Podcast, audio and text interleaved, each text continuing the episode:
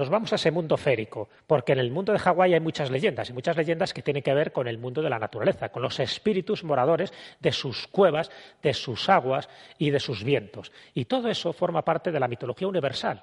No hay cultura, no hay tradición, no hay país que no tenga sus seres, sus seres mitológicos, ninguna. Lo que cambia son los nombres, evidentemente. Pero cuando vamos a la esencia, nos damos cuenta que hay como dos tipos de criaturas muy genéricas. Son los espíritus masculinos de la naturaleza y los espíritus femeninos de la naturaleza.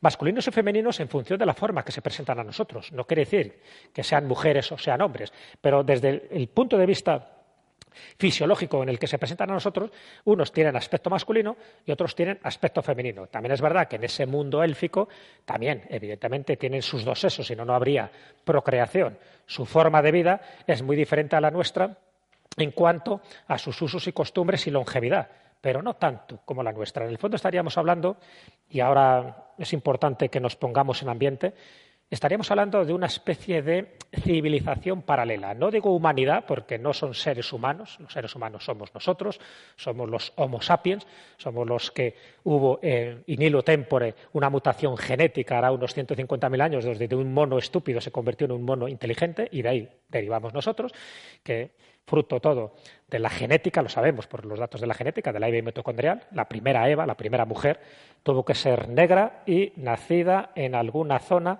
del este de África, posiblemente en Etiopía. Y eso te lo dicen los antropólogos. Bueno, cuando se produce esa mutación, nosotros somos los Homo sapiens, pero ya antes, y eso nos lo recalcan las leyendas, antes de que el ser humano empezara a horadar con su pie la tierra, ya estaban estos espíritus de la naturaleza. Ya estaban aquí. Son anteriores a nosotros. El problema es que al final empezamos a compartir una zona geográfica muy similar. Y eso era complicado. Es cierto que ellos están en un mundo vibratorio muy distinto y esto lo cuenta Paracelso. Paracelso se puede decir que es como el primer compilador de todo este tipo de leyendas sobre estos seres que los, eh, los reconstruye, por decirlo así, porque él lo que hace es una recopilación, pero luego añade muchas cosas de su cosecha. Los incluye en cuatro categorías, en los cuatro elementos de la naturaleza. Lo hace de una forma, desde mi punto de vista, muy artificial, pero que gustó. Lo de eh, si es el elemento tierra, pues ahí están los gnomos y los duendes haciendo desde las suyas. ¿Por qué? Porque están apegados a ese elemento. Si estamos hablando de elemento aire, pues estarían los silfos o las sílfides. Bueno, pues perfecto, ¿no?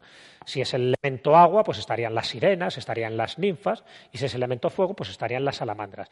Hace, hay unas mezclas muy raras, pero sí es verdad que sirvió para compilar en aquel momento, porque para Celso, así como os decía que Eratóstenes de Cirene era el tío más listo que había posiblemente en la Tierra en el siglo III antes de Cristo, para Celso, si no el más listo, era de los más listos que había en la Tierra y sobre todo en Europa en el siglo XVI. Y él hace este tratado sobre los elementales, sirenas, ninfas, pigmeos, otros seres, que es fundamental.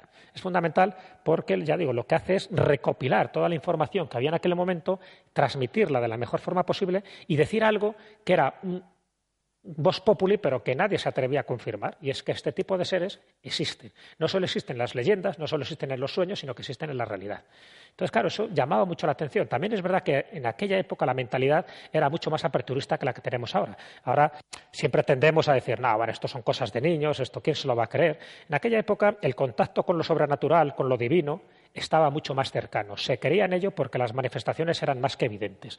Fijaros para Celso que incluso se habla en uno de los retratos, lo he puesto aquí porque para mí es uno de los retratos más enigmáticos que tiene, aparece empuñando una espada y en la empuñadura de la espada, ¿ves? Ese pomo de la espada, aparece unas letras extrañas, ¿no? Una especie de zot que dicen esa leyenda urbana alrededor de Paracelso que ahí contenía ni más ni menos que la piedra filosofal, porque él fue también alquimista, él se interesó muchísimo por descubrir los secretos de la naturaleza, pero de la naturaleza tanto de lo que está abajo como de lo que está arriba.